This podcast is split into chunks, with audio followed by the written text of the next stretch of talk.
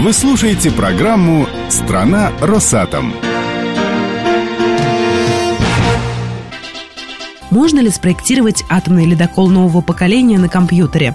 АКБМ Африкантов совместно с Арфяцвниев и Курчатовским институтом уже сегодня делает это с помощью CFD-кодов. О перспективах компьютерного моделирования мы побеседовали с начальником Департамента научно-технического обоснования проектов АКБМ Африкантов Михаилом Большухиным. Виртуальная реальность.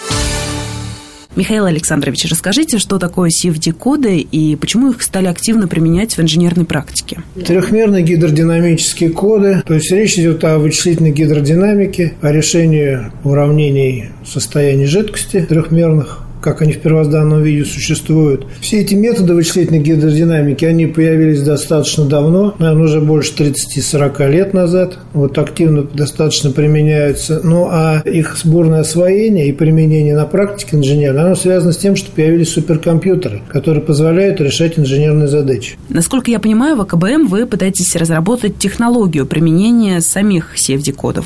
Под эту задачу мы переоборудовали лабораторию гидродинамических испытаний. В этой лаборатории мы освоили различные методы измерения лазерные и тепловизионные, которые позволяют трехмерные поля скоростей, других параметров потока измерять, что очень важно. Научились ставить эксперименты, которые можно эффективно использовать для верификации этих кодов. Ну а верификация – это задача номер один для нас, поскольку вот применение CFD в атомной энергетике недостаточно вообще-то опыта мирового даже.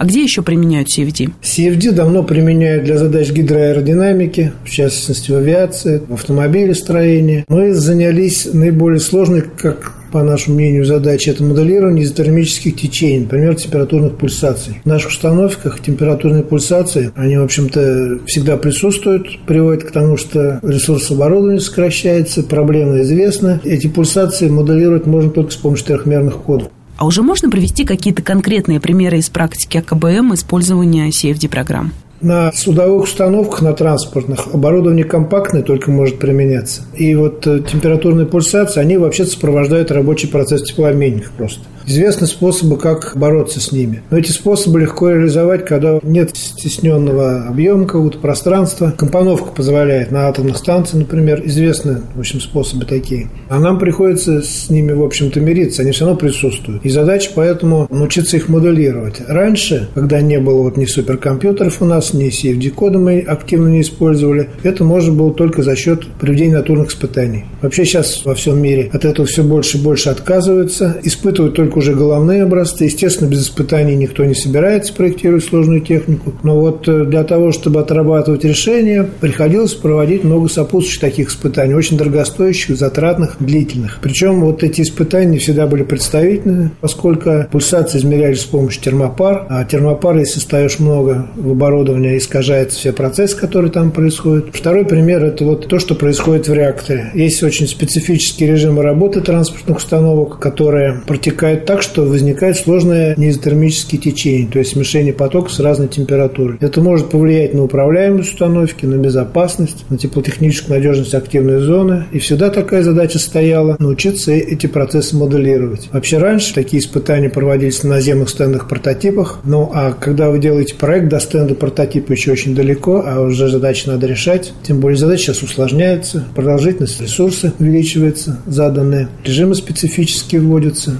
Численные эксперименты ставим для обоснования проектных решений наших установок. Вот в частности, атомного ледокола нового поколения, который очень нужен там в Арктике, как вы знаете. Там для того, чтобы обосновать решения, которые в этом проекте заложены, требуются численные эксперименты, которые мы как раз проводим на вот вычислительном центре в Сарове. Если проект будет полностью реализован, сейчас, насколько я понимаю, вы только в начале пути, что это даст Росатому? Это будет и экономия средств, возможность замены части экспериментов натурных численными экспериментами, элементами. Это будет развиваться направление по мере того, как мы будем осваивать создание виртуальных моделей, повышение уровня безопасности, поскольку повышается уровень знаний. Сейчас вот очень модно разрабатывать виртуальные энергоблоки. А если разрабатывать виртуальный энергоблок, то есть комплексную математическую модель установки, то ее на чем-то надо тоже верифицировать. Конечно, применяют там модели такие, которые в реальном масштабе времени работают, поскольку надо там системой управления разбираться. Ведь физический объект появится очень не скоро. Для настройки тройки как раз это сложная виртуальная компьютерная модель установки с участием CFD. Так в будущем планируется нами вот такая модель. Она не решает все задачи, связанные с проектированием блока, но она является прототипом реальной физической установки. И на ней мы должны будем настраивать более простые инженерные модели.